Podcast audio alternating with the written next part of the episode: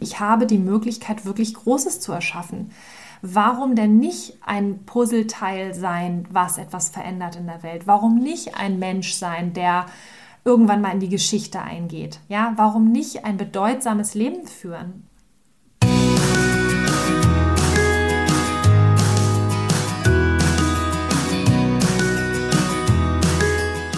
Hallo und herzlich willkommen zu deinem Lieblingspodcast Beautiful Commitment Bewege etwas mit Caro und Steffi. Wenn du definitiv weißt, dass du anders bist und jeden Tag bereits für deine Werte einstehst, du so gerne die Welt verändern möchtest, für mehr Mitgefühl, Achtung, Respekt und Liebe, du weißt aber noch nicht so genau, wie du das Ganze mit Leichtigkeit und effektiv anstellen sollst, dann ist unser Podcast genau der richtige für dich. Und wir machen heute weiter mit dem zweiten Teil, denn es ging darum, dass wir das Mastering the Change, das Phasenmodell mit den acht verschiedenen Ebenen der Entwicklung noch einmal genau beleuchten wollen und zwar aus unserer Perspektive. Wie haben wir das damals erlebt, diesen Wandlungsprozess hin zum Veganismus, hin zum Aktivisten? Ja, also wie haben wir diese komplette Veränderung erlebt? Und genau aus diesem Grunde möchten wir dich jetzt nochmal mitnehmen, wie das bei uns konkret war. Denn wir glauben, es ist total wichtig, dass wir noch mehr Transparenz in das ganze Thema reinbringen, um das für dich einfach leichter zu machen, andere Menschen zu verstehen, dich selbst zu verstehen. Vielleicht aber auch, dass du jemanden kennst, der genau dieses Wissen gerade braucht, weil es ihm einfach dann den eigenen Weg erleichtert oder aber auch wirklich die Herausforderung für dich leichter macht, dass du sagst, okay, ich bin jetzt auf einem bestimmten Level angekommen, andere kommen nicht hinterher, uh, warum ist das so, das macht mich gerade fertig. Und äh, um da einfach mehr Transparenz reinzubringen, deshalb machen wir das Ganze.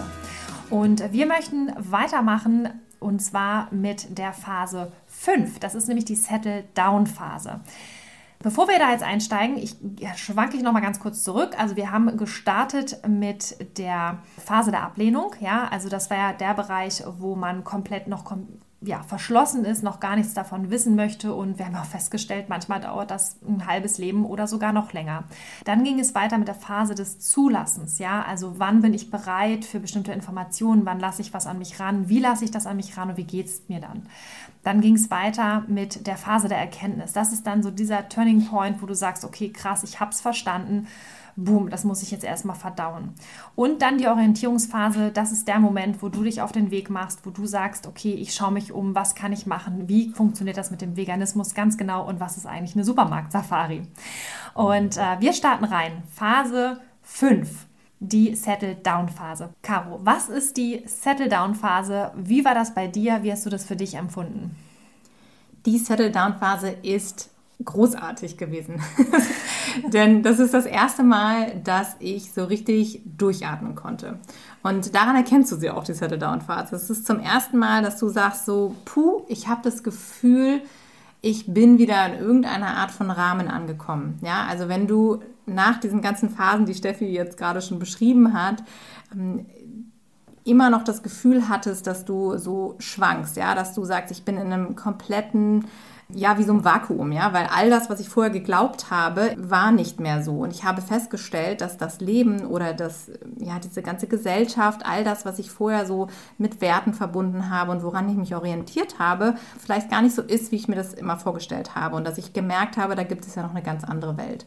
Und in der Settle-Down-Phase ist es so, dass ich tatsächlich dann wieder ähm, meine neuen, mir so einen neuen Rahmen gebaut habe. Ja? Also du fängst ja dann an nach der Orientierungsphase, in der du wirklich schaust, so, hey, was ist jetzt mein neues Normal? Ja? Was sind die Lebensmittel, die ich essen kann? Welche Menschen gibt es, die die gleiche Überzeugung haben wie ich, die auf dem gleichen Weg sind wie ich? Und all diese Dinge, die so in der Luft hängen, die du dann quasi wieder sortiert hast für dich. Ja? Und du hast dann das erste Mal das Gefühl so, ach puh, jetzt kann ich mal durchatmen, jetzt habe ich hier wieder so vielleicht neue Freunde gefunden oder eine neue Gruppe, an der ich mich äh, orientieren kann, wo ich mich angeschlossen habe. Ich habe wieder Sachen im Kühlschrank, ja, ich weiß wieder, wie ich mich ernähre. Also all diese Dinge. Und das ist eben diese Settle-Down-Phase und die tut dann auch immer echt gut, ja, weil wenn, wenn du da angekommen bist, dann ist dein Körper nicht mehr in Alarmbereitschaft. Und bei mir war das damals ja auch so, ich hatte mich ja äh, ganz doll orientiert, immer nach nach anderen Menschen, weil ich ja damals alleine war, als ich vegan geworden bin. und habe halt wirklich gesucht nach Leuten, die die gleiche Überzeugung haben, die auf dem gleichen Weg sind und natürlich am liebsten auch schon ein Stück weiter sind, damit ich mich irgendwie orientieren kann und die vor allen Dingen aber auch so irgendwie zu mir passen, weil ich immer dachte, ich, ich muss ja mich mit den Menschen auch irgendwo identifizieren können. Ja? Also ich hatte halt das, das Gefühl, dass ich nicht reinpasse. Ich bin vegan geworden damals und habe gedacht so, okay, krass, all die Menschen, die ich so kenne, oder beziehungsweise ich kannte ja niemanden, aber so mein Bild von der, von der klassischen Veganerin war halt, komplett anders, als ich das war zu dem Zeitpunkt. Und deshalb habe ich natürlich äh, händeringend nach Menschen gesucht, wo ich gedacht habe, so, okay, die, die kommen mir irgendwie nah. Also sei es jetzt, dass die ähnlichen Job haben, ja, oder ähnliches Umfeld haben. Man sucht ja immer nach Menschen, die, von denen man sich angezogen fühlt. Ja, wir fühlen uns ja immer wohl in einer Umgebung von Gleichgesinnten sozusagen. Das heißt, wenn du irgendwo hinkommst, ist ja dieses Thema Over- und Underdressed, ja. Wenn du auf eine Party gehst und du bist die Einzige, die ein Ballkleid anhat und alle anderen sitzen einer Jogginghose fühlst du dich halt komisch. Ja, und genauso auch umgekehrt. Und bei mir war es damals so, ich war ja auch in einem großen Konzern tätig und ich hatte ja vorher ganz lange hier in der Luxushotellerie gearbeitet und war halt immer so mit, mit Blüschen, Kostümchen und äh, Perlenohrringen und mega schick so unterwegs und ho hohen Schuhen und so. Und dann hatte ich auf einmal ja sehr viel Berührung, ich sage jetzt mal mit der alternativen Szene, weil das, das war einfach in dem Moment so. Ja, in Hamburg war das halt so, all diese Aktionsgruppen, die ich mir gesucht habe, alles so Menschen, wo ich dachte so, okay, da kann ich anknüpfen, waren mir im ersten Moment so irgendwie fremd. So und klar, wenn ich mich mit den Leuten ausgetauscht habe, war das dann irgendwie, habe ich auch gemerkt, so krass, diese Vegan Connection verbindet viel mehr als irgendwelche Äußerlichkeiten, irgendwelche Klamotten, ja. Aber da musst du ja auch erstmal hinkommen, dass du das so an dich ranlässt und dass du dich da auch wohlfühlst. Und das soll jetzt auch überhaupt nicht blöd klingen oder so. Ja, ich habe mich dann halt einfach das war damals auch ein krasser Persönlichkeitsentwicklungsschub bei mir, weil ich gemerkt habe, dass ich Menschen in Schubladen gepackt habe mein ganzes Leben. Und das war eigentlich auch eine mega Erkenntnis damals, wo ich gedacht habe, so, ey, das, da gibt es doch noch viel mehr, ja, als nur dein, ich sag jetzt mal, Status in der Gesellschaft und dein Job und deine Kleidung und all das, was dich so vermeintlich definiert. Das kam ja mit dazu. Deshalb sagen wir auch immer, Veganismus ist Persönlichkeitsentwicklung, ja, weil da passiert halt total viel drumherum. Und für mich war es ja damals so, dass ich dann den Mahi Klosterhalfen gesehen habe in einem Video. Das ist ja der, der Geschäftsführer von der Albert Schweitzer Stiftung für unsere Mitwelt. Und der hatte die damals auch gegründet. Und ich habe äh, in irgendeiner Nacht- und Nebelaktion hier ein Video von ihm gefunden, wo er einen Vortrag hält und da stand er in so, in so einem weißen Hemdchen irgendwie und hat er irgendwo, ich weiß ja nicht mehr, wo er da war, auf irgendeiner Kongress oder so, hat er einen Vortrag gehalten über den Veganismus. Und damals war ich so, oh, puh, okay, das ist krass. Also da, da habe ich schon gedacht, so, okay, Arbeitsvaterstiftung für unsere Mitwelt, da werde ich mir jetzt werde mal genau angucken. Ja, und ich hatte ja damals den ersten Anknüpfungspunkt tatsächlich mir über mein Hobby gesucht, übers Laufen. Also ich habe ja, ich bin damals viel, sehr, sehr viel gelaufen und habe dann gedacht, so, okay, ich will mich irgendwie mit einbringen und so weiter und habe dann ja einen veganen Laufclub für mich entdeckt. Das äh, Laufen gegen Leiden. Und darüber hatte ich auch schon so Connections. Und war da auch schon total happy, weil ich eben Menschen hatte, die ähm, eben genau das gleiche Hobby haben wie ich und so weiter. Und da habe ich schon so eine Verbundenheit gespürt. So, und dann kam die Albert-Schweitzer Stiftung. Die hatten damals leider keine Aktionsgruppe in Hamburg, aber da bin ich dann halt eben nach Berlin gefahren, habe mich da mit Leuten ausgetauscht, war damals dann auch ganz alleine tatsächlich auf dieser Wir haben es satt Demo in Berlin mit, ich weiß nicht, 100.000 Leuten oder so. Das war das, als du das Erbsenkostüm anhattest, richtig? nee, das kam Jahre später. Ach so, okay. Das ist nochmal so eine Story, die gebe ich später nochmal zum Besten. Okay, na gut. Caro als ja. Erbse durch Berlin. Ja. Das macht man nicht alles. Ja. Nee, das war auch krass, weil das muss ich echt sagen, das war Anfang 2014, da war ich gerade ein halbes Jahr vegan und da habe ich dann tatsächlich im November oder Dezember von der Albert-Schweitzer-Stiftung erfahren. Und dann haben die so einen Aufruf nämlich gemacht, dass sie einen, ähm, dass sie bei der Demo mitlaufen, wie wir haben es satt in Berlin, diese Mal im Januar. Und dann habe ich gedacht, okay, verdammt, ich muss da hin. Ich will da die Leute kennenlernen irgendwie. Und dann bin ich wirklich von Hamburg mit dem Zug dahin gefahren nach Berlin alleine, habe bei einer Freundin übernachtet und bin dann morgens da auf die Demo gefahren. Und dann hatten die gesagt, wir treffen uns am Potsdamer Platz, jeder, der will, kommt dahin. Und dann bin ich da hingegangen. Und dann habe ich da gesagt, so, hallo, ich bin Caro und ich will mitmachen. ja, und dann habe ich mich da mit den Leuten connected. Und das war echt der Anfang, ja. Und das war eine krasse Überwindung damals. Aber ich habe in dem Moment schon gemerkt, so, oh cool, die Leute hier irgendwie, das, das passt so, ne? Das war irgendwie ganz nett. Und dann sind wir danach noch irgendwie was trinken gegangen und so. Aber auf jeden Fall habe ich mich da wirklich aufgehoben gefühlt. Und das war wirklich dann der Start, dass ich einen Kontakt zu Markus bekommen habe, den ich dann nachher in Hamburg kennengelernt habe, irgendwie zwei Wochen später. Und dann haben wir die Aktionsgruppe in Hamburg aufgebaut. Und das war dann halt so der Anfang von dem ganzen Aktivismus. Das hat super viel verändert. Ja, also das war wirklich für mich so, okay, ich habe jetzt eine Aufgabe und ich hatte Menschen um mich herum, mit denen ich mich wohlgefühlt habe. Und ich habe nicht mehr ständig mich hinterfragt, weil du bist ja in den ersten vier Phasen die ganze Zeit dabei und denkst, bin ich jetzt irgendwie bescheuert, weil alle anderen Leute, die du vorher in deinem Umfeld hattest, sagen so, äh, spinnst du oder was? Und jetzt hatte ich Menschen, die den gleichen Weg gehen wollten und das hat so, so gut getan. Ja, und das ist eben auch daher wirklich die, die, absolute Herzensangelegenheit ja von uns auch immer das Thema Community, dass man sich Gleichgesinnte sucht, weil das tut so gut, weil man sich zum ersten Mal wieder fallen lassen kann, weil man wieder das Gefühl hat, man ist in einem geschützten Rahmen und man kann sich auch mal austauschen, einfach über die Dinge, die einen selber so verletzt haben, ja, oder über Dinge, die einem im Alltag passieren. Du kannst ja mit niemandem teilen. Du siehst auf einmal überall diese, diese furchtbaren Bilder und diese, ich sag jetzt mal, Tierleichen oder diese, diese Lebensmittel vermeintlichen, die du auf einmal komplett ablehnst und du, du, hast niemanden, der das mitfühlt. So. Und das, das ist so angenehm, dann auf einmal zu wissen, so, okay, das sind andere Leute, denen geht es genauso. Und vor allen Dingen dann auch das Thema Aktivismus, dass da auch die Menschen sind, die dann auch sagen, so, ey, okay, wir müssen jetzt was ändern. Das hat einfach sehr, sehr gut getan. Also Settle-Down-Phase ist, ist super gewesen. Es ist auch schwierig dann zu sagen, wann die zu Ende war, weil das ist ja auch dann wirklich eine, ein ganz langer Prozess so. Mm, aber dieser Moment, das wünsche ich einfach jedem, dass man dann so ankommt und sagt, so jetzt fühlt sich das gut an. Ja, vielleicht kann man das auch sonst ein bisschen, also wir nennen das immer Phase. Es ist vielleicht so eine Art Ebene, ne? wenn du dir das vorstellst wie so eine Treppenstufe. Ne? Du bist auf einer Ebene angekommen und das ist ein Plateau, du wirst ja nie wieder darunter fallen. Oder diese Phase ist halt auch nicht wirklich vorbei. Das ist ja etwas, was auch wirklich aufeinander aufbaut. Und das ist so spannend, weil mir ist es so aufgefallen, dass du das gerade mal so beschrieben hast. Bei mir war es im Prinzip fast exakt der gleiche Weg. Also ich bin ja ein bisschen später vegan geworden. Ich habe bei mir jetzt ein bisschen länger gedauert. Und ich habe tatsächlich auch dann die Ria damals gesehen. Also das war denn, da war so meine, also von, von Animal Equality, die, das war so mein Mahi. die stand dann da auch im Blazer mit Perlohrring und Pferdeschwanz. Und ich so, ach, guck mal. Und das war halt total witzig. Und ich bin auch nach Berlin gegurkt, allerdings nicht alleine, sondern ich hatte ja damals die Miri noch mit dabei. Und dann, weiß ich noch, wir haben dann auch in irgendwelchen Hotels geschlafen, die dann in der Nähe da waren vom Büro, um da irgendwie äh, irgendwelche ähm, Demos da äh, mitzumachen. Und ich weiß noch, wir haben einmal dann eine Virtual Reality Brillenaktion gemacht auf einem Hackerschen Markt und wir sind morgens um fünf in Hamburg losgefahren, um dann irgendwie um zehn diese Aktion da zu machen. Und wir hatten minus zwölf Grad, als wir losgefahren sind und vor Ort waren es dann minus acht Grad. Und wir standen dann da und haben diese Brillenaktion durchgeführt. Und selbst die Berliner haben abgesagt, weil es ihnen zu kalt war. Und wir so, nein, wir müssen die Tiere retten. Also da ist ja noch ein ganz starker Antrieb da, äh, da auch da gewesen. Also ist er jetzt immer noch, aber halt anders, ne? weil du wusstest ja auch gar nicht, wie bringe ich mich ein. Und, ähm, und das war so schön, einfach du, du weißt, du fährst jetzt nach Berlin und da sind Menschen, die ticken genauso wie du. Und das ist halt auch äh, so das Geheimrezept. Und äh, an der Stelle auch wirklich nochmal, also ich mega, Caro, nochmal an dich, dass du es alleine gemacht hast. Das ist ja auch echt krass.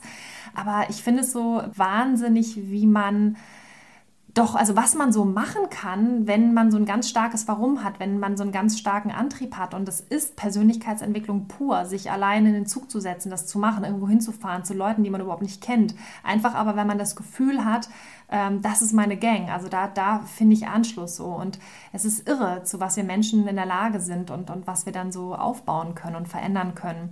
Und deswegen da auch nochmal an dich, ähm, wenn du das jetzt hörst, trau dich einfach mal raus. Wir haben ja immer wieder auch die Info von, von vielen Leuten, ähm, die auch einen Podcast hören, ich bin ganz alleine auf meinem Dorf und so. Aber ja, setz dich doch einfach mal in die Bahn und fahr mal in eine Großstadt oder schließ dich irgendwo mal an. Komm aus dem Schneckenhaus raus, ja. Und das ist das ist so krass, was dann alles passiert, ne? was sich da auf einmal alles für, für Möglichkeiten auftun, was für Leute man kennenlernt. Auf einmal ein Riesennetzwerk. Also mein Freundeskreis, der ist explodiert danach. Ja? Also wir haben es ja letztes Mal auch schon gesagt in der Podcast-Folge. Also für jeden Menschen, den man irgendwie losgelassen hat, der vielleicht diesen Weg nicht mitgegangen ist, sind irgendwie zehn neue Leute auf den Schlag dazugekommen.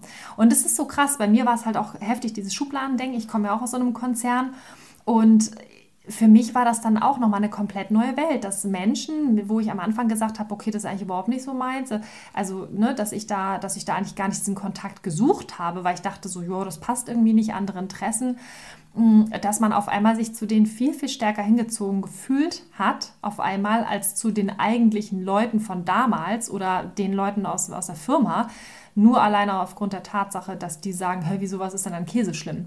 So, und das fand ich auch so krass. Also wirklich dieses Bewerten, Verurteilen, Schubladendenken, Kastendenken, so diese ganzen Dinge, wie wir ja aufwachsen, wo wir so rein geboren werden, rein erzogen werden, wie unser Umfeld uns prägt und so und was das so mit einem macht, das ist wirklich ein unfassbarer Shift gewesen damals bei mir. Und ich weiß auch noch, meine Freundin Miri hat auch damals gesagt, Steffi, du hast dich so verändert, das ist so krass, ne? allein in diesem einen Jahr. Ne? Und äh, das war wirklich eine richtig spannende Reise und ich bin auch total dankbar bis heute, dass ich das gemacht habe. Ja? Also insofern Settle-Down-Phase, wenn du noch nicht drin bist, wenn du gerade startest, es wird geil. ja, und jeder, der das durchlaufen hat, der weiß auch, wie sich das anfühlt und wie man halt Menschen auf einmal mit anderen Augen sieht und ähm, ja, wen man Neues dazu kennengelernt hat einfach. Ja, vor allen Dingen ähm, ist es, glaube ich, wirklich ein schönes Ziel. Also gerade diese Orientierungsphase, die äh, Phase 4, wo man ja wirklich noch ein bisschen hilflos durch die Gegend rennt und Angst hat, irgendwie sich, ähm, ja, dass man, dass man sich nicht ernähren kann, dass man verhungert dass man alleine sterben wird und solche Sachen. Äh, das ist dann halt total schön, ne, wenn man dann diese neue Community gefunden hat. Und da, da auch wirklich nochmal ähm, der Appell, das geht dann auch, finde ich, relativ schnell. Man sagt ja immer so, der Mensch äh, ne, braucht irgendwie 21 Tage, sich an neue Gewohnheiten da irgendwie anzupassen. Also gerade beim Essen, also ich, ich sage immer so, die harte Phase sind so sechs Wochen, dann hast du so deinen neuen Rhythmus, gerade mit der Ernährung, dann bist du so settle down mit dem Essensthema zumindest. Klar, dass man dann immer dazu lernt, so, was brauche ich noch, was muss ich, worauf muss ich achten und so das ist natürlich dann auch so ein Prozess, ja. Und auch da, man ist ja dann immer noch da drin und lernt. Ne? Also wir haben ja dann auch noch ein Jahr später oder so, habe ich dann erst realisiert, was irgendwie eigentlich äh, falsch ist mit bestimmten anderen Produkten, ja. Also sei es jetzt irgendwie das Thema Wandfarbe oder ich weiß nicht was, das sowas halt auch nicht vegan ist zum Beispiel. Ne? Also das sind ja Sachen, das kommt ja dann alles viel, viel später aber du hast zumindest erstmal wirklich so diese, diese Basis, ja, du, du, du fühlst dich irgendwo wieder aufgehängt und, und quasi so, so eingepackt, ne? und bist nicht mehr in so einem Vakuum, in so einem luftleeren Raum, weil das ist tatsächlich etwas, was uns Menschen halt ganz, ganz schwer fällt, wenn wir die ganze Zeit auch in diesem Kampf sind und das Gefühl haben, wir sind jetzt so ganz alleine und wir, wir kommen irgendwie nicht weiter. Und deshalb, also man darf das nicht unterschätzen, was das mit einem macht, wie, wie verrückt das ist. Das ist wie wenn du ein neues Land ziehst, ja, und am Anfang denkst du, wow, wie finde ich mich hier zurecht? Und dann noch ein paar Wochen weißt du genau, wo ist der nächste Supermarkt, wo ist dies, das, jenes so. Also das sind ja alles so Sachen, die, wo man unterschätzt, wie schnell man sich doch an neue Dinge gewöhnt. Ja? Also diese, diese Gewohnheit tritt dann doch relativ schnell ein. Und der Schlüssel ist aber auch ganz klar, das sind andere Leute. Also das ist einfach total krass. Wenn du ein neues Umfeld hast, was dich dann auf einmal prägt in eine ganz andere Richtung, wo das völlig normal ist, du lernst einfach unfassbar viel nebenbei, saugst das auf und ähm, jeder nimmt dich irgendwie so mit.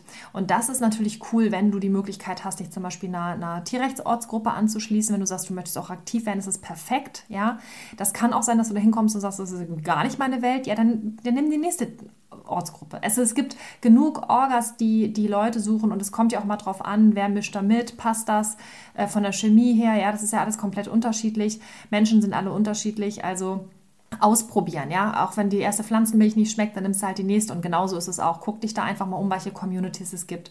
Und äh, an der Stelle auch nochmal Shoutout äh, für uns, denn ähm, nicht umsonst machen wir ja bestimmte Events, also das Vegan Connect Event zum Beispiel, was wir ja nun schon regelmäßig gemacht haben. Das ist genau für Menschen gedacht, die sich neu vernetzen möchten. Also wenn du selber sagst, ich hätte gerne Kontakte, komm zu unserem Vegan Connect Event. Die Termine sind immer auf der Website beautifulcommitment.de.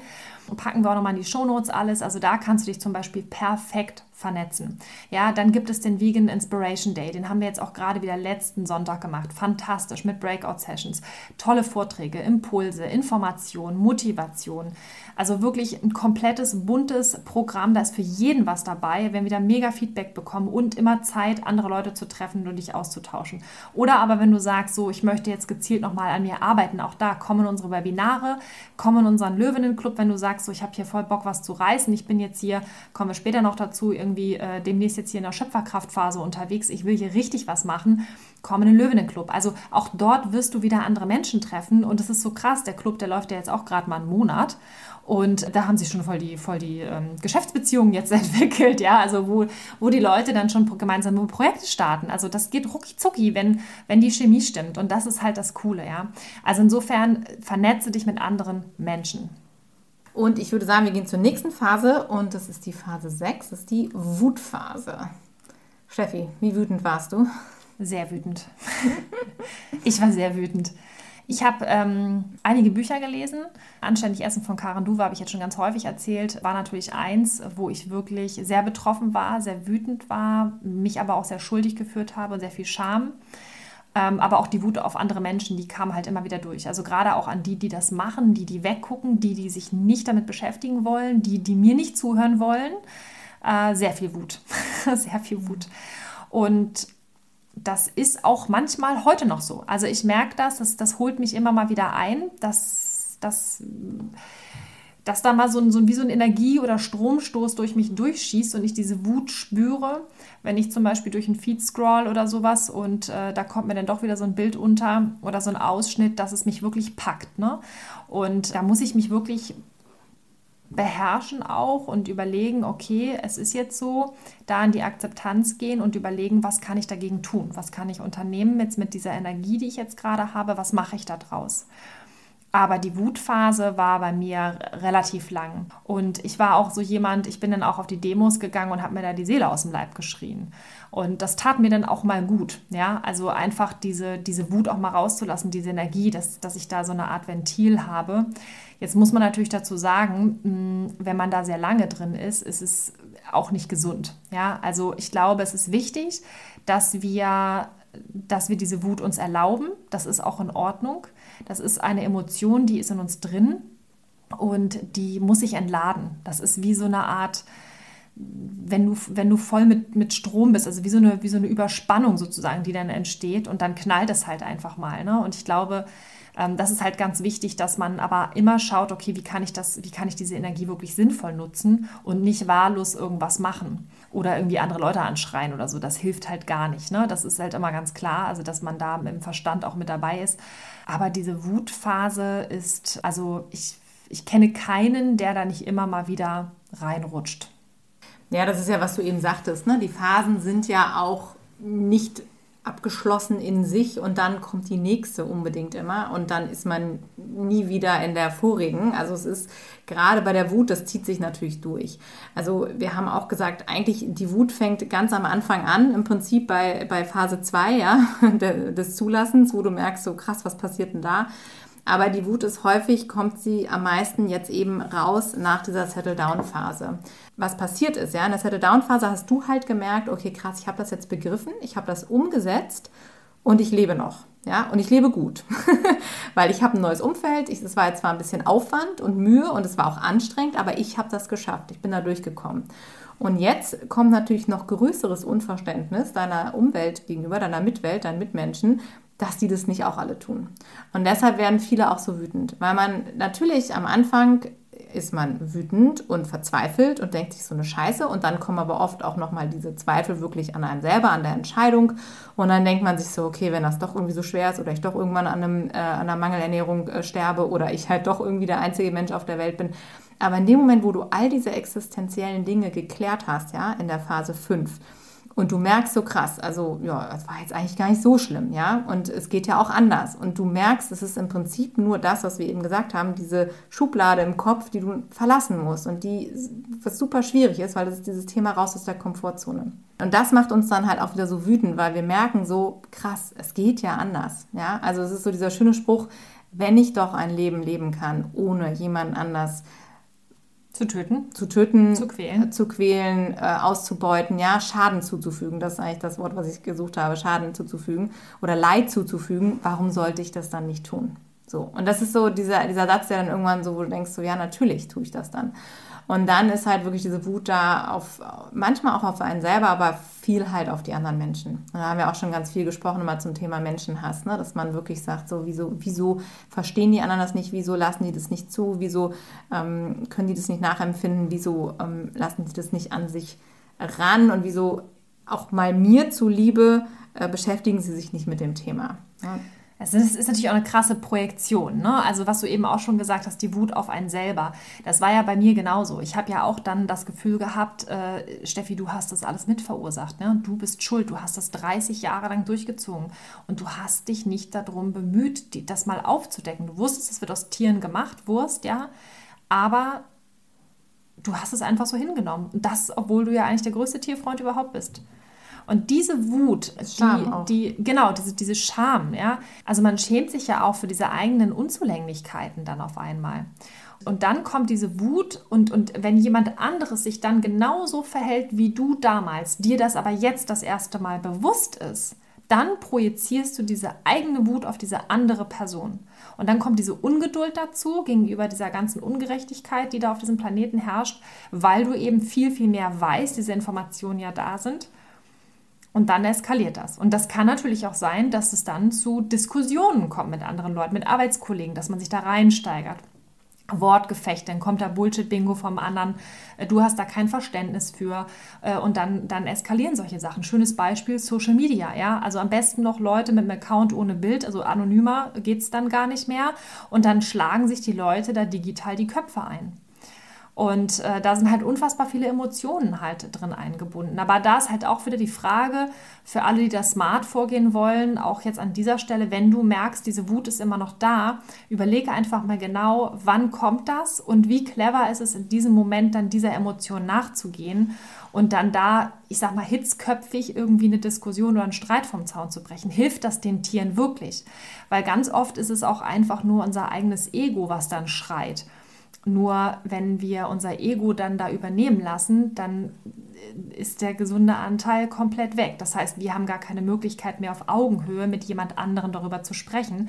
Denn auch da wieder erinnere dich immer, wo du damals warst. Also schau wieder hier, wenn du mit jemandem im Austausch bist, du bist in der Wutphase gerade drin, weil du es noch merkst und du bist mit jemandem äh, im Gespräch, der ist noch in der Phase 1, der ist noch komplett in der Ablehnung warst du damals auch? Und da dann dieses Mitgefühl zu haben, dieses Verständnis zu haben, weil das ist ja genau das, was wir fordern. Wir fordern Mitgefühl, aber wir handeln selber nicht danach. Und das ist verständlich. Wichtig ist nur, dass wir das für uns auch selber bemerken, dass wir dieses Bewusstsein haben und sagen so, oh krass, Moment mal, jetzt mache ich ja eigentlich genau das Gegenteil von dem, was ich einfordere, was ich will. Und da dann diese Nachsicht üben. Ja, die Wutphase ist im Prinzip wirklich so eine Schlüsselphase auch, ne? weil die Wut an sich ist ja eine Energie. So, und Energie ist super. Also Energie brauchen wir alle, vor allen Dingen, um dann eben etwas zu verändern, um etwas zu tun. Das Problem ist halt ganz häufig, dass wir ähm, mit dieser Wut halt im Kampf sind, mit dem Außen. Und vorher ist es halt so, du bist dann eher so im Kampf mit dir selber und überlegst halt und guckst, wie, wie kriegst du das jetzt hin? Und dann auf einmal richtest du das dann halt nach außen. Und da bedarf es dann wirklich das erste Mal diesen Überlegungen, was du eben sagtest, so wie mache ich das jetzt am besten, damit ich möglichst viele Leute mitnehme. Und das ist ja auch der Punkt, wo wir dann irgendwann gesagt haben, okay, ähm, da kommen wir dann nachher auf die nächste Phase zu sprechen. Wie mache ich das jetzt am besten? Und für mich auch nochmal ein ganz wichtiges Thema bei der Wutphase, bei mir war das auch so, ich konnte damit überhaupt nicht umgehen, weil ich war in meinem Leben ganz wenig wütend vorher. Weil Wut ist ja auch eine ganz negativ belastete Energie. Vermeintlich. Vermeintlich, genau, die in der Gesellschaft aber nicht gern gesehen wird. Du bist, äh, wenn du glücklich bist oder fröhlich bist, schön und gut, finden die Leute dich auch komisch, wenn du übermäßig glücklich und fröhlich durchs Leben läufst. Aber das ist nicht so merkwürdig, als wenn du natürlich wütend bist. Und das ist oft etwas, was wir unseren Kindern schon mitgeben, jetzt hier nicht so laut und wenn die im Supermarkt anfangen rumzuschreien, das geht jetzt nicht und hab dich mal im Griff und so weiter. Also wir versuchen ja konstant immer diese Emotionen maximal hinter verschlossenen Türen überhaupt auszuleben. Meistens versuchen wir irgendwelche ja, Mechanismen zu entwickeln, wie wir diesem, diesem Gefühl äh, gänzlich entgehen können, ja, oder wie wir das gar nicht erst zulassen. Das heißt, die wenigsten Leute können mit Wut wirklich gesund umgehen und können das wirklich auch transformieren. Und bei mir war das damals auch so. Die Wut hat sich komplett ausgedrückt in absoluter Verzweiflung und in, in ganz viel Trauer. Ich habe so viel geheult, weil ich gar nicht wusste, weil das war, ich war so wütend und dann fange ich immer an zu heulen, ja, und ich konnte das gar nicht so kommunizieren, ich konnte das gar nicht so rauslassen und auch, auch gar nicht verbal so ausdrücken, mir ist da teilweise auch echt die Stimme weggeblieben, weil ich gesagt habe, ich, ich bin so wütend und ich kann das gar nicht gar nicht äh, zeigen nach außen, ja, weil ich das nie gelernt habe. Und ich habe dann wirklich so mit hier auch schlaflose Nächte und so. Und das war wirklich so eine krasse Verzweiflung ähm, über diese Ignoranz der ganzen Menschen. Und das war dann wie du sagtest, die Demos waren dann ein guter Moment, wo man dann auch mal so richtig so, äh, wo ich dann zum ersten Mal auch richtig schrie, also wirklich Sachen so rausgebrüllt habe. Ich war vorher noch nie auf einer Demo, ja, das wäre ich im Leben nicht drauf gekommen, da hinzugehen, weil da, da ist man ja so laut und so und das ist ja unangenehm und dann stört man andere Menschen so, das ist halt auch wieder ne, meine meine Erziehung, äh, das war halt irgendwie, das macht man halt nicht, ja. Und das so zu zeigen und in dieser Emotion sein zu dürfen und das aber dann halt auch so, wie du sagst, irgendwie so kontrolliert rauszulassen und nicht eben mit diesem Blitzschlag, der dann explodiert, weil das passiert halt bei vielen Leuten, ne? wenn sie so an ihre Emotionen kommen, dass sie dann halt einfach komplett überreagieren und dann andere Leute vielleicht wirklich so krass angreifen, verletzen, beschimpfen, dass die natürlich dann total dicht machen. Und dann haben wir halt als Veganer, Veganerinnen komplett unseren Stempel. Ja. Ja, es kommt aber auch natürlich dann immer auf dieses Framing an. Also ich erinnere mich ja noch sehr gut an ein Seminar, was wir damals besucht hatten. und da musste ich auch gerade wieder dran denken. Also ich habe ja laut geschrien und bei dir war es genauso, wie du gerade gesagt hattest, dass die Stimme weggeblieben ist und du dann halt ja auch geweint hast. Wir haben beide geweint, wir waren ja auch voller mit Adrenalin und so.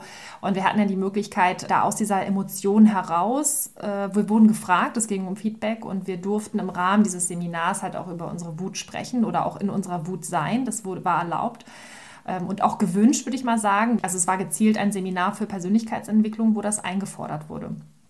Und wir haben uns dann ja nach, nach einiger Zeit auch äh, dazu hinreißen lassen zu sagen, komm, also wenn nicht hier, wenn nicht mit diesen Leuten, wann dann? Und dann haben wir ja auch Vollgas gegeben. Und das war auch total krass, weil dadurch hatten wir die Möglichkeit, auch einfach mal das zu sagen, was es zu sagen gab, ohne dass wir deswegen aus einem äh, Raum geschmissen werden. Und es war ja interessant, was ja danach auch alles passiert ist. Also ich habe ein Jobangebot bekommen. Ähm, wir kannten, oder beziehungsweise andersrum, uns kannten dann auf einmal alle. Es sind unfassbar viele Leute auf uns zugekommen, die gesagt haben, danke, dass ihr das ausgesprochen habt, die sich mit uns connected haben. Und dadurch ist eine riesen, riesen Welle losgetreten worden, auch bei uns weil wir dann durch diese ganzen Kontakte, die gekommen sind, wieder neue Menschen kennengelernt äh, haben. Äh, so haben wir dann auch irgendwie über Umwege dann auch Thomas kennengelernt, ne? der Ludger, äh, Hermann. Also das ist ja alles dann losgetreten worden, dadurch, dass wir uns getraut haben, diese Wut ganz gezielt auch mal anzubringen. Und das ist ja auch etwas, was wir gelernt haben, zu, zu schauen, okay, wann macht es Sinn, da auch ehrlich und authentisch seinen Mann oder seine Frau zu stehen, in welchen Momenten macht es Sinn? Und äh, vor allen Dingen auch, ja, wen kannst du dann mitnehmen und wen kannst du damit beeinflussen? Und was, was kannst du damit letztendlich auch bewegen. Also es ist, es ist super schwierig. Ähm, da gibt es jetzt keine, kein Pauschalrezept oder so, aber manchmal macht es einfach Sinn, sich auch zu trauen und dann wirklich raus aus der Komfortzone zu kommen. Und die Wut damals, die wir hatten, die hat dafür gesorgt, dass wir unseren Hintern von unseren Stühlen hochgekriegt haben und überhaupt den Mund aufgemacht haben.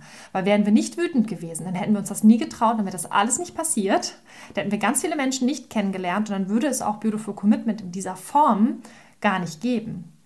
Ja, die Wut ist ein super Antreiber. Das ist eben das Ding. Also diese Energie, die da mit drin steckt, genau. Und das ist, das ist halt eben der Knackpunkt, dass man lernt, das rauszulassen, aber halt so eben, dass es dann am Ende auch Erfolg bringt, ja, weil wir hatten ja auch genügend Wutausbrüche auf der Straße, wenn wir unsere ne, Stände da hatten und äh, Infostände und so, dass, dass da Menschen auch gekommen sind. Tatsächlich haben wir dann ja auch viel Wut zu, zu spüren bekommen von irgendwelchen Bauern, die vorbeikamen und sich da beschwert haben, dass wir da uns für die Türe einsetzen oder von anderen Menschen, die meinten, wir setzen uns für die falschen Sachen ein. Ja, also haben wir auch ganz viel mitbekommen. Das ist ja auch total spannend.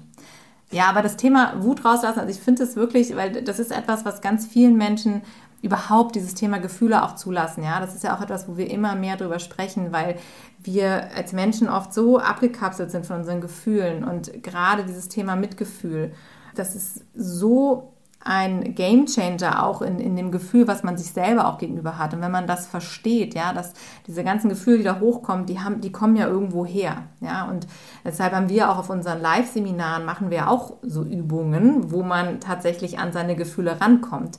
Weil wir wissen, dass das ein, wie du eben beschrieben hast, ein richtig krasser Schlüssel ist zu ganz vielen Dingen. Ja, weil wir nämlich ganz viel in uns verschließen und ganz viel in unserem Körper haben, wo wir ähm, normalerweise äh, uns nicht rantrauen oder nicht rankommen, weil das wir sind, ganz viel in unserem Kopf sind. Es sind richtige Durchbrüche, die du dann hast. Genauso ja. wie wir damals auch diesen Durchbruch hatten, im wahrsten mhm. Sinne des Wortes. Ähm, so gibt es halt die Möglichkeit, dass man auch da in, in, in solchen Rahmen halt wieder mhm diesen eigenen Durchbruch hat, um dann ins nächste Level zu kommen, in die nächste Energie, in die nächste Stufe, um dann wieder auf einem ganz anderen Niveau was zu bewegen. Und vor allen Dingen nicht nur für die Tiere, sondern auch noch für sich selbst. Und das ja. ist das Krasse. Ja. Und äh, schwupps, würde ich sagen, gehen wir in die nächste Stufe. In die nächste Phase, die Kommunikationsphase. Das ist eine Phase, wo wo du anfängst, sehr überlegt, sehr reflektiert aus all dem, was du schon erlebt hast, ja, in den anderen Ebenen oder Stufen, mm, ja, deine Konsequenz ziehst und überlegst, okay, wie kann ich rhetorisch cleverer vorgehen? Wie kann ich äh, meine Ressourcen sparen? Wie kann ich meine Energie anders einsetzen? Hm, wann macht es Sinn, tatsächlich ein Gespräch zu Ende zu führen? Lasse ich mich überhaupt auf Diskussionen ein? Ähm, also diese ganze, diese ganze Ebene des Austausches auf einer, ich sag mal, emotionsloseren Art. Die Emotion ist ja immer da, sie, sonst würde sie uns ja gar nicht lenken und leiten können. Und das ist ja auch gut so, aber halt sehr strukturiert oder sehr daran angelehnt, wie viel Impact hat dieses Gespräch zum Beispiel gerade oder wie viel Impact hat mein Auftritt oder das, was ich nach außen bringe, meine Aktionsform oder was auch immer. Wann hat sich bei dir die Kommunikationsphase eingestellt, beziehungsweise wie hast du die für dich empfunden, Caro? Das ist eine sehr interessante Frage.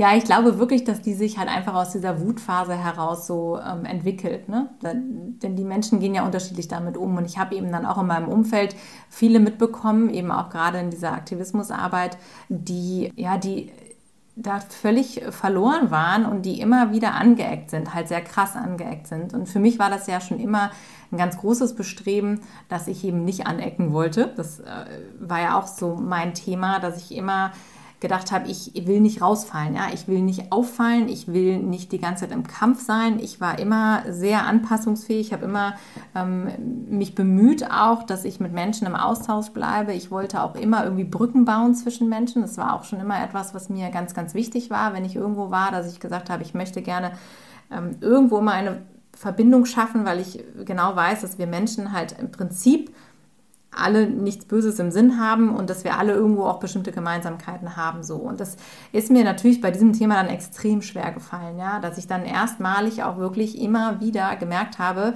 wenn ich zu meiner Wahrheit stehe, ja, wenn ich zum Veganismus stehe, dann werde ich anecken. Dann gibt es da Menschen, die das vielleicht einfach scheiße finden, was ich da jetzt gerade sage, ja, oder die das halt einfach nicht hören wollen. Und da habe ich dann ganz schnell angefangen zu gucken, wie mache ich das clever dass ich das so kommuniziere, im ersten Moment natürlich auch, um mich selber zu schützen und zu, zu meine Emotionen und auch meine Seele, sage ich jetzt mal, einfach so ein bisschen zu schonen, weil jedes Mal, wenn du dann wieder Bam in diese Konfrontation gehst, ist es ja auch super anstrengend und es ist auch jedes Mal wieder eine Verletzung. Und deshalb habe ich da ganz, ganz schnell versucht, dann auch wirklich Mittel und Wege zu finden, so wie machst du das jetzt am cleversten. Und dann ist natürlich der Austausch mit Gleichgesinnten da ganz wichtig, dass man eben dann diese Community hat, dass man sich da auch immer wieder abgleichen kann. Ne? Ich weiß noch, dann haben wir uns da immer ausgetauscht und hat der eine erzählt, ja, ich habe dann in der Firma das und das gesagt, da haben die aber dann ganz schön geguckt, so, ne? Oder ich habe das hier meinem Freund und dann haben wir uns so darüber unterhalten oder ich habe mit dem eine Doku geguckt, das hat super geklappt, ich musste ich gar nichts sagen. Also man fängt ja dann an, so Strategien zu entwickeln, wie ähm, kommuniziere ich mit Menschen und was bringt was und was bringt nichts. Und es war dann auch bei uns im Austausch, wo wir dann ganz schnell gemerkt haben, okay, wir sind da sehr stark auf einer Wellenlänge. Ich glaube, das hat auch bei uns dann ja auch dazu geführt, dass wir immer mehr in den Austausch gegangen sind, weil wir gemerkt haben, okay, es bringt auch nichts, wenn wir hier irgendwelche Fakten runterrasseln oder immer darauf beharren, das ist jetzt aber richtig und das ist falsch, weil das haben wir auch ganz viel beobachtet im Umfeld, dass das halt die Menschen nicht überzeugt. Und wir sind ja dann wirklich so in diese analytische Phase gegangen, dass wir beobachtet haben, okay, was macht jetzt am meisten Sinn? Und dann immer versucht haben, so Best Practice-mäßig das, das rauszuziehen, was wir als wirklich sinnvoll erachten. Und da haben wir ja auch immer gesagt, äh, ganz stark so, es geht jetzt halt natürlich auch irgendwo um uns, aber in erster Linie wirklich da, darum, wie können wir das jetzt für die Sache wirklich zielführend machen, weil wir wollten ja so viele Menschen, wie es geht, da überzeugen. Ja, da sind ja auch viele Elemente aus dem Verkauf auch raus. Ne? Also ich komme ja auch aus dem Vertrieb, aus dem Verkauf und da geht es ja auch darum, okay, wie kann ich jemand anderem im Prinzip einen Nutzen erklären, den er selbst so noch nicht sieht. Ja, Bedarf wecken zum Beispiel. Oh, ein schönes Leben. Oh, mehr Leichtigkeit. Oh, ich habe ein besseres Gewissen oder was ich Gesundheit. Ja, es gibt da so verschiedene Sinnhaftigkeit. Sinnhaftigkeit, ne? Ebenen, wo ich halt andocken kann. Äh, Fragen stellen. Ja, also rhetorisch dann cleverer vorzugehen, nicht rechtfertigen, sondern halt offene Fragen zu stellen und dann die W-Fragen, wieso, warum, weshalb, wären zum Beispiel Rechtfertigungsfragen, die lieber nicht. Das ist, fühlt das andere sich sofort provoziert. Also wenn du den Schweinebauer fragst, der zufällig gerade an einem Stand vorbeikommen, wenn du in der Innenstadt stehst. Und der da sein äh, Samstagsshopping macht, hatten wir ja auch immer wieder, dass dann viele Landwirte auch da waren. Und du sagst so, ja, wieso sperren sie denn ihre Schweine überhaupt ein? Ja, dann wird er mit Sicherheit nicht entspannt antworten, sondern er wird da sofort natürlich in die, in die Gegenwehr gehen. Also insofern äh, keine Rechtfertigungsfragen stellen, sondern wirklich dann ähm, wie machen sie das, was kann man machen, wo, ja, das sind halt so Fragen und dann hast du die Möglichkeit einfach dir was zu überlegen, der andere spricht. Also das sind so ganz viele Sachen, können wir auch nochmal eine Podcast-Folge drüber machen, wie man im Prinzip auch richtig gut kommunizieren kann und zwar halt immer mit der Idee, wie Caro schon gesagt hat, was können wir wie einsetzen, um so viel wie möglich für die Tiere daraus zu holen und auch für uns. Also wie bleiben wir gesund? Und das ist ganz, ganz wichtig. Und wir glauben, dass es absolut erstrebenswert ist, dass jeder Tierrechtsaktivist, jeder Veganer, der da auch gerne in den Austausch geht, es in diese Kommunikationsphase schafft, weil das wirklich, wirklich wichtig ist. Ja.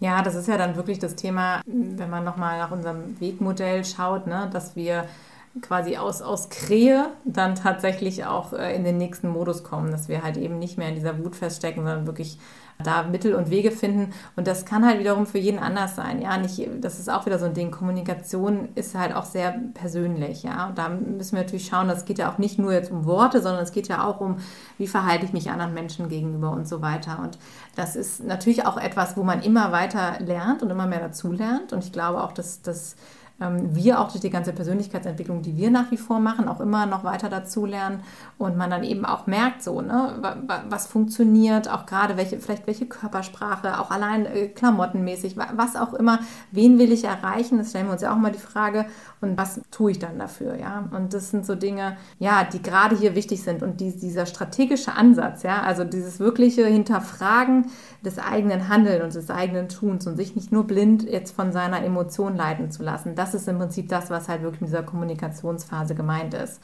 Dass wir einfach wirklich immer wieder uns die Frage stellen, was ist jetzt das Beste für die Sache? Da haben wir auch ganz viel gerade zum Thema Goofy damals drüber gesprochen, ne? als es da auch ging mit Kommunikation mit Presse und überhaupt so, dass wir wirklich uns überlegen dürfen als Veganerinnen und Veganer, was macht jetzt Sinn und weil das ist nicht, das ist auch von Situation zu Situation super unterschiedlich. Ja, da muss man wirklich ganz häufig differenzieren. Und ähm, wie gesagt, eben auch von Person zu Person, was wie authentisch rüberkommt. Und ähm, ja, es ist ein sehr, sehr spannendes Thema. Ich meine, nicht umsonst gibt es da auch ganz, ganz viele Experten, die sowieso zum Thema Kommunikation ganz viel zu sagen haben. Ja, ich glaube, auch da äh, ist es aber auch für uns dann interessant gewesen, weil wir irgendwann das Gefühl hatten, so, es gibt aber noch eine weitere Phase. Und das ist nicht so das, wo wir dann sagen, da, da sind wir jetzt drin stehen geblieben und das ist das Nonplusultra. Ja, bevor wir da reinspringen, nochmal eine Sache, die ist mir jetzt gerade noch eingefallen, die auch sehr wichtig ist. Und ich glaube, das ist nochmal wesentlich, dass wir es auch nochmal erwähnen. Was auch nochmal dazu gehört zum Thema Kommunikationsphase, ist auch Entscheidungen treffen. Eine starke Entscheidung treffen für sich selbst, aber auch für andere.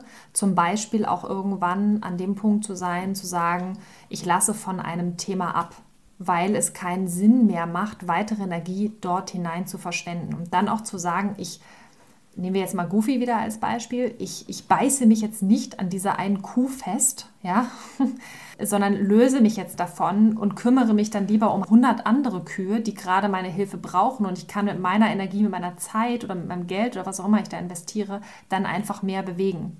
Auch das sind Sachen, die sind wichtig, dass man sich da auch abgrenzt. Und äh, jetzt habe ich es gerade schon gesagt, Grenzen setzen. Also auch mal ein Nein aussprechen, auch mal zu sagen, stopp, bis hier und nicht weiter. Weil man muss auch nicht alles komplett bis zum Ende ausdiskutieren oder einen Konsens finden. Manchmal funktioniert das nicht. Und dann ist es manchmal gesünder für die Sache, für alles generell, wenn man einfach sagt, stopp, bis hier und nicht weiter. Und es ist auch wichtig, dass man irgendwann an einen Punkt kommt und sagt, wir werden uns jetzt hier nicht einig werden. Und dann nicht zu kippen und zu sagen, okay, dann purzel ich jetzt zurück, beispielsweise in mein altes Umfeld, weil ich da nicht weiterkomme und dann nehme ich das jetzt einfach so an. Wenn du für dich selbst drin spürst, ich bin auf einer anderen Ebene unterwegs. Ich habe jetzt hier ne, vegan Next Level. Ich, für mich ist das Persönlichkeitsentwicklung. Ich habe ein anderes Bewusstsein zum Thema Tiere essen. Ähm, dass du dann auch einfach eine Grenze setzen kannst und dann nicht sagst, okay, ich, dann hinterfrage ich mich jetzt nochmal wieder von vorne, sondern auch einfach sagst so, nein, ich habe diese Entscheidung getroffen, mein Bauch sagt, das ist gut so, was ich jetzt mache und dann auch dazu zu stehen und dann auch einfach mal Nein zu sagen. Das ist auch nochmal ganz, ganz wichtig und da nicht auf, auf Gedeih und Verderb in irgendeiner Art und Weise an irgendwas festzuhängen. Ja, wenn wir jetzt schon so ein bisschen tiefer im Detail sind, dann äh, da vielleicht auch nochmal der Hinweis zum Thema Kommunikation. Das ist ja das Thema Ich-Botschaften und so. Ne? Also, dass du auch wirklich für dich eben genau klarstellst, okay, das ist jetzt meine Botschaft und das ist jetzt mein Sein und ich verstehe eben auch, wenn andere Menschen anders reagieren.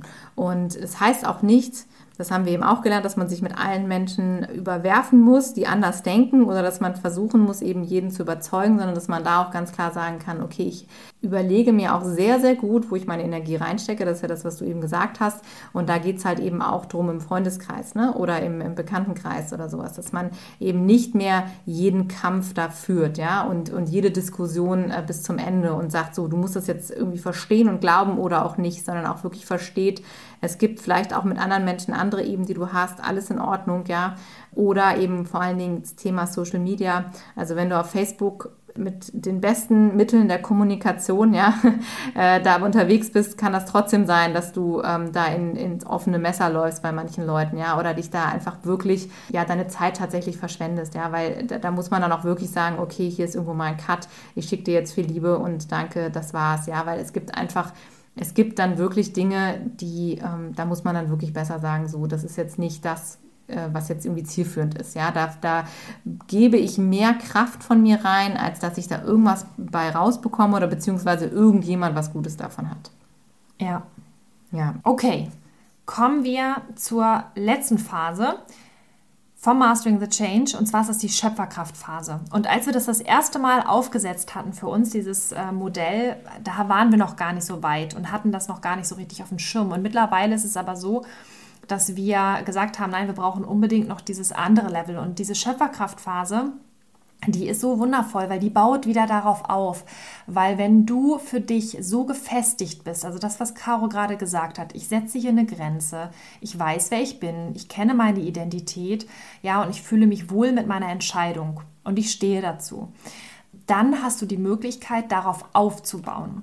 Und jetzt wird es eigentlich toll und spannend und das ist ja das Schöne am Veganismus. Es geht ja nicht nur um das vielseitige Essen und Trinken und diese, diese bunte neue Welt und diese neuen Menschen, sondern es geht auch darum, was du darauf aufbauen kannst, um zum Beispiel zu sagen, ich möchte mm, in irgendeiner Art und Weise eine komplett neue Aktionsform entdecken. Ich möchte mich anders einbringen. Ich möchte kreativ sein, ich möchte, möchte was komplett Neues machen. Also wirklich etwas erschaffen, etwas aufbauen, etwas kreieren bis hin zu einem eigenen Business, dass du sagst, okay, ich möchte mein Leben neu erschaffen. Ich bin in der Schöpferkraftphase und möchte mein Leben komplett neu gestalten. Ich möchte ein sinnvolles, freies, selbstbestimmtes Leben führen.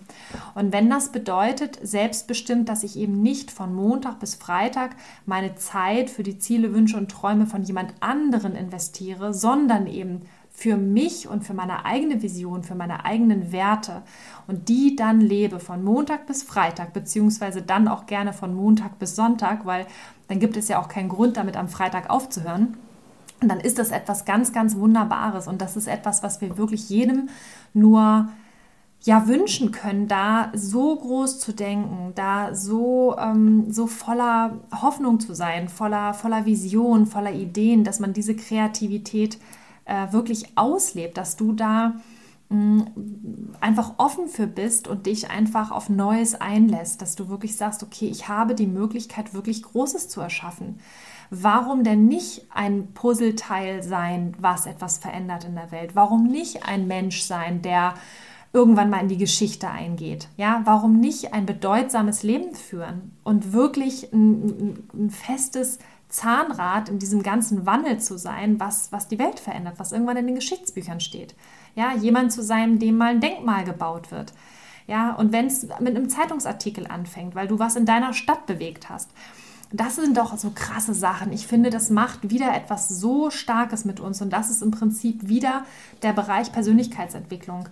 Auf diesen Ebenen, auf all diesen Erfahrungen etwas aufzubauen und zu sagen, ich kreiere eine neue Welt mit all dem, was ich gelernt habe, mit all dem, was ich einbringen kann, meine Fähigkeiten, meine Talente, meine Ideen in Richtung von meiner Vision. Das ist einfach, das ist eigentlich das Schönste am ganzen Veganismus, finde ich. Ja, das ist ja auch daraus entstanden, dass wir festgestellt haben, dass es halt ganz viele Dinge natürlich noch nicht gibt, vielleicht in, im veganen Bereich. Ja, also wir haben ja immer gesagt, äh, vegan ist nicht Verzicht, es ist einfach so geil und es ist eine geile Lebensform. Aber natürlich ist es so, dass wir uns immer noch umschauen müssen, dass wir das gleiche, sage ich jetzt mal, Leben führen können wie vorher. Ja, es gibt halt eben nicht so viele vegane Cafés und Restaurants wie vorher. Es gibt vielleicht noch keine vegane Kreuzfahrt, ja, auch wenn das jetzt vielleicht nicht unbedingt was Erstrebenswertes ist, äh, ökologisch gesehen, ja, aber ähm, doch gibt's schon. Ja, jetzt mittlerweile ja, aber damals war das ja so, dass wir, dass wir gesagt haben, so, okay, krass, also ähm, da fehlen einfach ganz viele Sachen. Oder was wir jetzt auch mal sagen, ne? veganer Steuerberater, Schuster, äh, Friseur, whatever.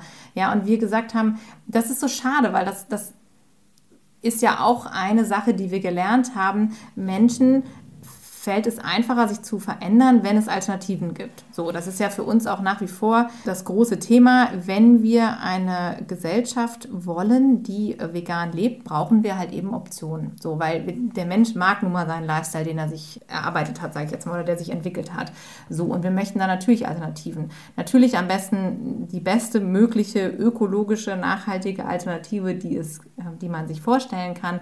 Aber wir möchten halt eben für viele Dinge vegane Alternativen, genauso wie mit Klamotten, ja. Und da haben wir dann immer gesagt, so, es ist so krass, wenn Leute dann sagen, ja, aber das ist so kompliziert und es geht irgendwie alles nicht und ich kann mein Leben so nicht mehr leben und meine Familie, wie soll ich das machen mit Kindern? Vegane Kitas gibt es nicht, geht ja auch gar nicht in der Schule und so weiter. Und dann haben wir dann immer gesagt, so, ja, dann, dann müssen wir es jetzt halt machen. Das ist genau das, ja. Also dann müssen wir das halt tun. Und genau daher rührt das, ja, dass wir sagen, wir brauchen diese Menschen, die sagen, die sich nicht davon aufhalten lassen, dass es gewisse Dinge nicht gibt, die, sondern die, die sagen, ja, stimmt, das gibt's nicht, okay, dann mache ich das halt. Weil im Prinzip ist es die größte Chance, die wir haben. Ja, also es gibt ja in, in ich sag jetzt mal in der normalen Welt, gibt es ja auch eine Million Schuster und Restaurants und dies, das, jenes. Und da sagt ja auch nicht jeder so, ah ja, das gibt's ja schon, okay, das mache ich nicht. Und genau daher ist es jetzt die Chance, gerade in dieser veganen Welt, kann man noch so viel machen. Ja, da gibt es noch so viele Plätze, die nicht besetzt sind. Da kann man sich noch so krass verwirklichen. Und da wirklich diesen Mut zu haben, was du eben sagtest, derjenige zu sein, der vorangeht und der sagt so, hey, ich mache das jetzt einfach, ich, ich ziehe das durch. Ja, das ist eben das, wo wir sagen, das wäre doch einfach mega geil, wenn wir alle so denken würden. Und wir haben ja damals auch gesagt, also ich habe damals, als ich vegan geworden bin, gesagt, okay, ich, ich werde jetzt hier quasi Mutter Teresa für die Tiere. Ja, also wenn, wenn das hier kein anderer auf die Reihe kriegt, ich finde irgendeinen Weg, wie wir den ganzen Scheiß beenden können. Denn das ist so, so schön, weil man auch gerade in der ganzen Persönlichkeitsentwicklung sich immer wieder darin bestätigt fühlt, dass gesagt wird, setz dir hohe Ziele, ja, weil du kannst dann gar nicht scheitern, weil jeder Schritt, den du auf dem Weg gehst, der ist halt wertvoll. Und genau das ist es ja auch für uns, ja, wir, wir haben halt Großes vor, wir wollen die Welt verändern und wir, wir, wir zagen jetzt nicht, wenn wir sagen, oh, wir wissen aber gar nicht, ob das jemals klappt, dann fangen wir gar nicht erst an, weil das ist genau das, wo, wo es den Unterschied macht, ja, wenn wir gar nicht erst losgehen, weil wir glauben, das Ziel ist zu groß, ja, dann, äh, dann haben wir schon das größte Problem eigentlich. Denn wir dürfen uns immer wieder daran erinnern, dass, dass jeder mal angefangen hat mit kleinen Schritten. Und es ist so, so wichtig für uns, dass wir alle ins Handeln kommen, dass wir einfach unseren Weg gehen und dass wir ähm, ja, einfach, ne? es hört sich so einfach an, aber dass wir auf jeden Fall dranbleiben und uns den bestmöglichen Weg für uns suchen und da, wo wir einzigartig sind, denn wir alle sind so krass einzigartig und haben unsere krassen Kompetenzen, ja, bringen etwas mit und dass wir uns genau da dann einsetzen und das für diese vegane Welt, für die vegane Bewegung. Ja, und im Prinzip ist es gar nicht so schwierig. Also du musst das Rad ja nicht komplett neu erfinden. Caro hat es ja vorhin auch schon gesagt. Veganer Schuster, veganer Friseur. Im Prinzip kannst du für alles eine vegane Übersetzung finden. Total easy. Und dann bist du in diesem Segment Pionierin quasi. Und selbst wenn nicht, ja gut, dann gibt es halt noch ein weiteres veganes Café oder noch weitere vegane Anbieter, ne, Klamotten und so weiter und so fort. Das darf wirklich... Äh, in, in jeden Stadtteil darf da irgendwas rein, ja, weil nur dann wird es halt auch Mainstream, nur dann können wir halt im Prinzip das Ganze noch breitflächiger aufstellen. Und das Schöne ist ja auch, du bist ja dann auch wieder Vorbild für andere Menschen. Die Gesellschaft braucht Vorbilder und andere Menschen, die irgendwie in der Richtung was machen möchten, die gucken natürlich, gibt es das schon? Wenn ja, wie, wer macht das? Wie macht derjenige das? Was kann ich davon lernen? Und Deswegen ist es so wichtig, dass jemand voranschreitet und sagt, ich probiere das jetzt einfach mal aus, damit andere Menschen sich dann wieder an dir orientieren können, weil Menschen lieben es, sich an anderen Menschen zu orientieren. Menschen lieben es, wenn andere Leute vorangehen. Menschen lieben es, dass da irgendwie eine Führungskraft ist, eine Führungsperson. In jedem Unternehmen gibt es Menschen, die Dinge organisieren, überblicken und voranschreiten. Und das nennt man dann Führungskräfte. Ein Unternehmen würde nicht funktionieren, wenn es da nicht irgendjemanden gibt, der einen Überblick behält oder einfach voranschreitet. Und jemand anderes dann sagt, okay, ich vertraue dir, du hast es schon mal gemacht, super, was kann ich von dir lernen? Und genauso ist es jetzt ja auch in der Gesellschaft. Wir brauchen Menschen, die ja kühn, mutig vorangehen, Dinge ausprobieren und dann einfach neue Dinge kreieren. Und dann folgen dir andere Menschen, die das nachmachen. Und dafür ist es halt auch so wichtig, dass wir unsere Stärken kennen, ja, dass wir wissen, wo wir einen Mehrwert mit einbringen können. Und wenn du denkst, ach, das, was ich kann, das wird nicht gebraucht, nutze diese Vernetzungsevents, die wir vorhin schon erwähnt haben, ja, denn auch wenn du sagst, ich bin hier eine, eine Assistant, ja, und ich weiß nicht, ob das gebraucht wird oder du kannst gut Videos schneiden, wir haben es schon so häufig gesagt, ja, es gibt so viele Talente, die gebraucht werden. Und vernetz dich mit auch Leuten, die schon losgegangen sind. Wenn du sagst, ich will jetzt nicht vorausgehen, das liegt mir irgendwie nicht, aber jeder, der vorausgeht, braucht eine richtige Armee, die hinter ihm steht, ja, braucht jemand, der ihm den Rücken frei hält. Also wir brauchen Leute da draußen, die ganzen Tierrechtsorgas, sie brauchen Leute, die gut organisiert sind, die Pressearbeit machen können, die mit Social Media umgehen können. Lebenshöfe brauchen Unterstützung beim Fundraising, beim Marketing, was auch immer. Also äh, du kannst sicherlich richtig, richtig viel in diese Bewegung einbringen. Also sei da wirklich offen, vernetz dich, sprich über das, was du kannst, weil irgendjemand anders wird wahrscheinlich sagen so, oh Gott sei Dank, ja, kannst du mir helfen. Und schon hast du eine Kombination, die einen absoluten Mehrwert leisten kann. Du musst es nicht alleine machen, ja, das ist die gute Nachricht. Und wir hoffen sehr, dass wir dir mit dieser Folge auch nochmal einen guten Überblick liefern konnten über diese Phasen, über das komplette Mastering the Change Modell. Und wenn du jemanden kennst, dem das auch helfen würde, ja, dann leite ihm super gerne diese Folge weiter und auch die Folge davor mit den ersten vier Phasen. Denn wir haben schon das Feedback bekommen, dass einige gesagt haben, so, oh, jetzt ist mir das klar geworden, das war super hilfreich, vielen, vielen Dank. Also denk da auch gerne an, an andere Menschen, denen das helfen könnte. Genau, und wenn du dich selber vernetzen möchtest, wenn du sagst, so, boah, jetzt habe ich irgendwie richtig Bock durchzustarten.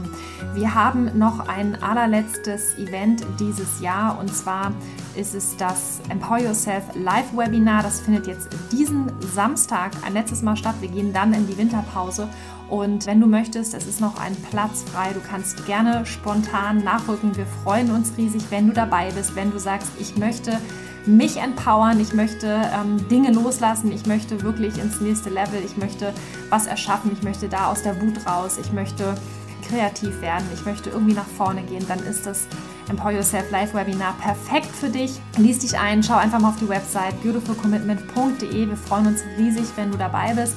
Und für alle, die sagen, okay, wirklich Next Level, ich bin in der Schöpferkraftphase, ich weiß jetzt, was das ist, ich habe Bock, Action zu machen. Der Löwinnen Club ist offen, der bleibt auch offen. Das Projekt wird durchlaufen, denn das ist auch das, womit wir uns in Zukunft sehr intensiv beschäftigen möchten, nämlich die PS von den Veganerinnen und Veganern auf die Straße zu kriegen.